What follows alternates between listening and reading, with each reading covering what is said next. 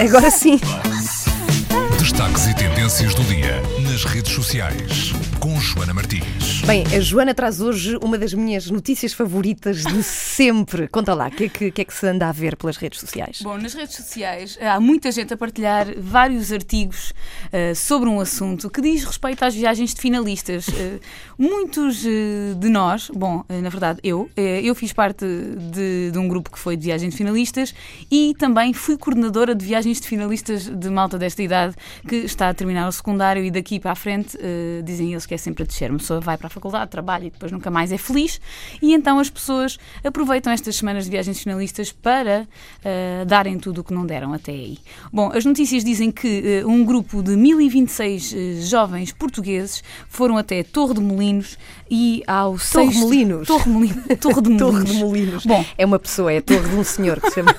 Mas diz lá. Se chama Molino. Sim. Bom, Torre Molinos, Benalmadena, sul de Espanha, uhum. foram para lá um, e ao sexto, à sexta noite destruíram uh, um hotel. Basicamente foi isto que aconteceu. O Hotel Pueblo... Mas espera aí, o que é que é destruir? O que, é, que é que fizeram mesmo, concretamente? O que, o que se diz, e não há provas, não há fotografias, não há imagens, uh, o que o hotel diz é que uh, houve azulejos partidos, colchões atirados pelas janelas. Será que isso é verdade? É, não é difícil, não é estranho não ver imagens? É. Hoje em dia tudo é fotografado. Exatamente, e é isso que está na a agência de viagens que organizou então este, este pacote com o hotel, diz que o hotel, no fundo, mundo reuniu as calções de todos os, uh, os alunos, e eram 50 euros uh, por cada aluno, portanto, no final, isto dá um bolo de 35 mil euros e ficou pura e simplesmente com estas calções. Mas a agência não teve a oportunidade de ver fotografias nem imagens uh, de câmaras de videovigilância que o hotel diz que tem. Pelo menos são 120 câmaras, disseram, na, ou pelo menos ouvi nas notícias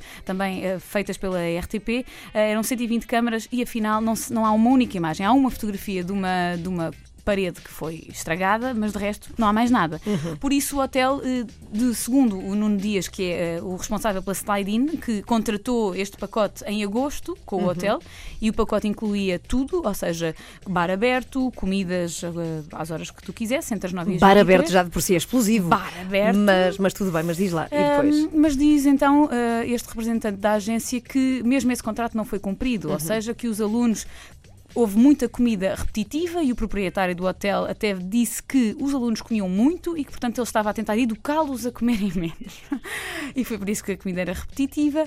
E uh, houve dias que nem sequer havia água quente uh, e que, por isso, uh, esses, esses dois pontos do contrato não foram cumpridos uhum. e o bar aberto muitas vezes estava fechado. Por isso, bom, houve coisas que não foram cumpridas. Para além disso, o que eles dizem, ou o que diz este representante da agência, é que ao quinto dia ele recebeu, fez, teve uma reunião com o proprietário do hotel, que lhe disse que havia estragos no valor de 7.560 euros.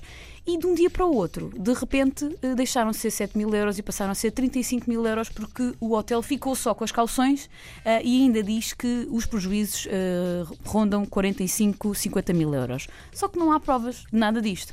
Nas redes sociais, o que acontece é que uh, toda a gente está a partilhar artigos, estes artigos, dizendo é uma vergonha, uma vergonha.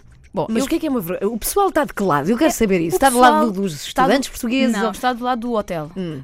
Um, todas... Não é novidade para ninguém esta, estes acontecimentos em viagens finalistas. Já todos ouvimos estas notícias, que aquilo é a loucura total. Eu já estive lá como coordenadora e é a loucura total. Ou seja, não me surpreende que hajam uh, colchões que tenham sido atirados pelas janelas. Eu, inclusive, tive miúdos. Tu de... própria tiraste uma vez um colchão pela eu janela? Eu própria também. E a Sim. mim? Não, eu tive, inclusive, miúdos de, de, grupos que se atiravam de varandas para piscinas e eu tive que ter uh, conversas com, com os proprietários dos hotéis para que eles não fossem expulsos e no dia a seguir eles faziam exatamente a mesma coisa e acabaram, acabaram por ser expulsos. Não é uh, uma novidade.